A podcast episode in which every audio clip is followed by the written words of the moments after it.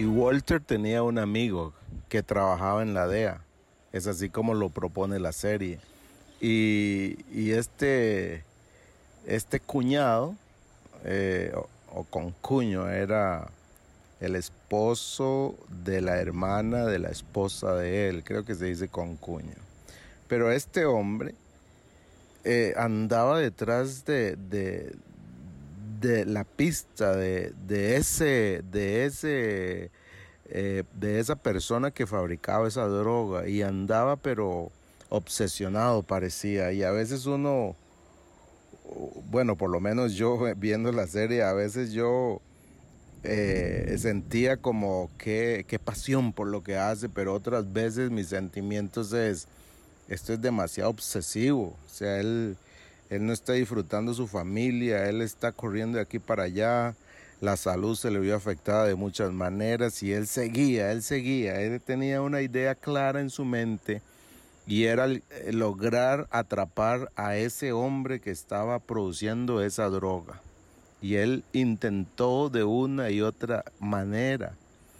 Eh, y entonces me puse a pensar en, en esto de cómo es una lucha, ¿verdad? Eh, las personas están luchando, los que están haciendo, cometiendo delitos luchan por no ser encontrados y la policía lucha para encontrarlos. Pero ¿cuál, era la razón por la cual este hombre se había este, apasionado tanto con encontrar al, al productor de esa droga? De veras era por por alcanzar al culpable o por ser famoso, porque ya le habían ascendido de puesto, ya, ya ahora no era el mismo policía simple y sencillo de allá, sino que ahora está ocupando un puesto muy importante.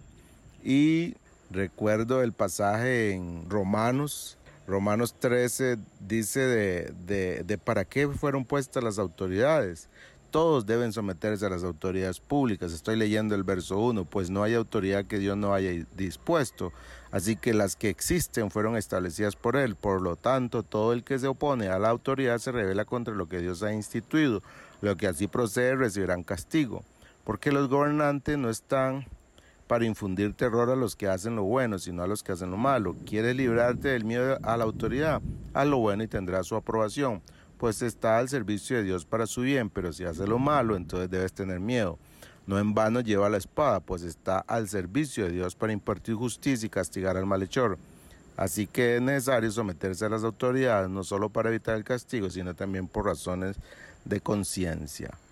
Eh, nos, motiva a respetar las autoridades, pero, pero está claro, las autoridades son para el servicio de Dios no son las autoridades o los puestos de autoridad no son para ser famoso, para lograr ser famoso, ni ese tipo de cosas. Yo creo que estamos en un puesto de autoridad porque servimos a Dios.